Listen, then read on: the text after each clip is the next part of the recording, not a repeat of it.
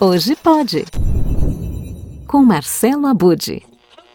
Oi, gente!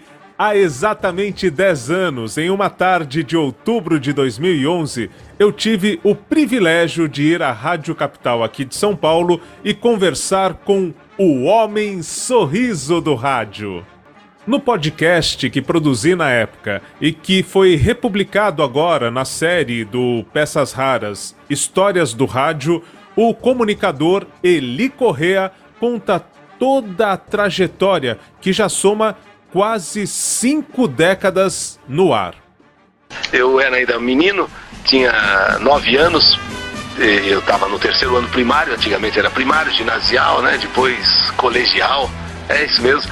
E então o professor Luiz Fabretti ah, me, me falou que quando eu crescesse, se eu quisesse, poderia me tornar um locutor depois de uma leitura que nós fizemos. Nós fizemos, tinha aquele negócio de fazer, cada um lê um trecho, ah, sequência você, outro lá.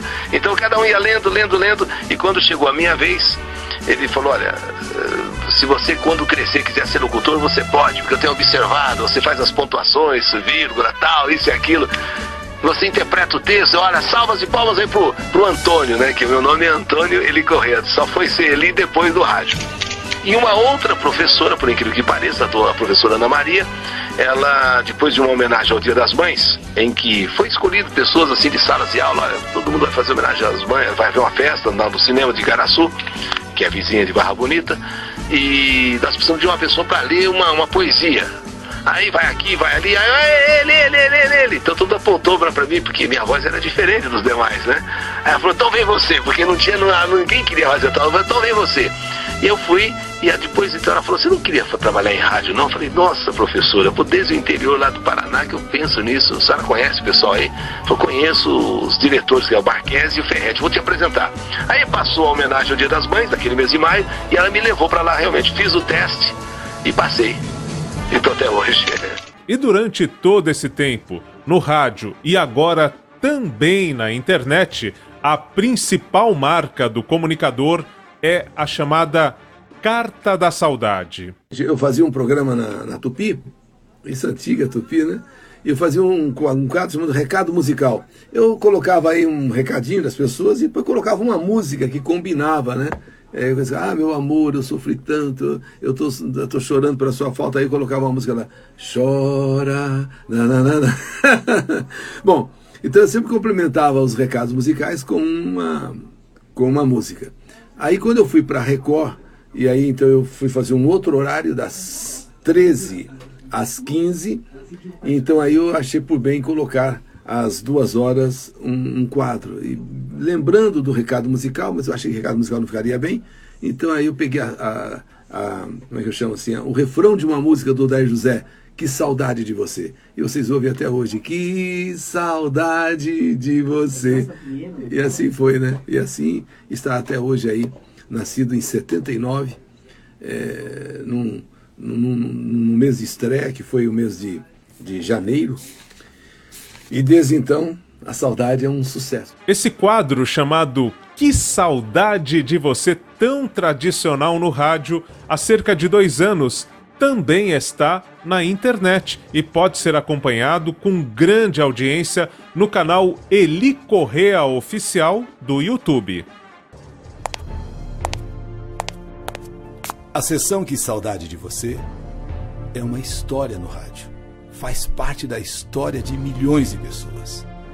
São cartas escritas, são vidas contadas, narradas, e que a partir de agora você passa a ter também as cartas da saudade através do meu canal no YouTube Eli Correio Oficial. Que saudade de você! A história que a vida escreveu.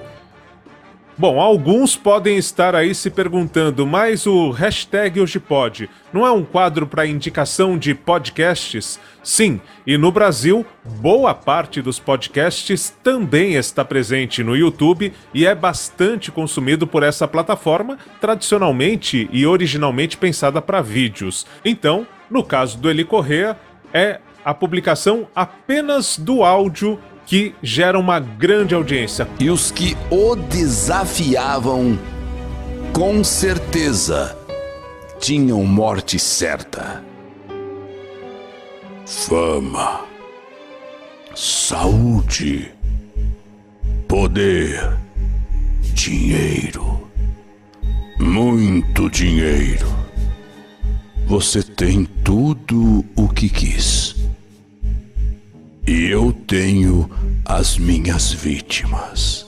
Portanto, os conteúdos que têm apenas áudio, e esse apenas não de forma pejorativa, porque são áudios realmente incríveis, fantásticos e extraordinários, lembrando de um outro programa lá do Almirante dos anos 40 no rádio, esses áudios são os de maior audiência no canal Eli Correa Oficial. E olha que tem muita coisa interessante também por lá, como algumas entrevistas bem bacanas conduzidas pelo homem sorriso do rádio e agora também da internet cada vez mais. Portanto, de segunda a sexta, no canal Eli Correa Oficial, você acompanha uma nova história da tradicional Carta da Saudade, o que saudade de você, fazendo estardalhaço sucesso também na Podosfera. E semana que vem eu volto revelando mais mistérios do incrível universo dos podcasts.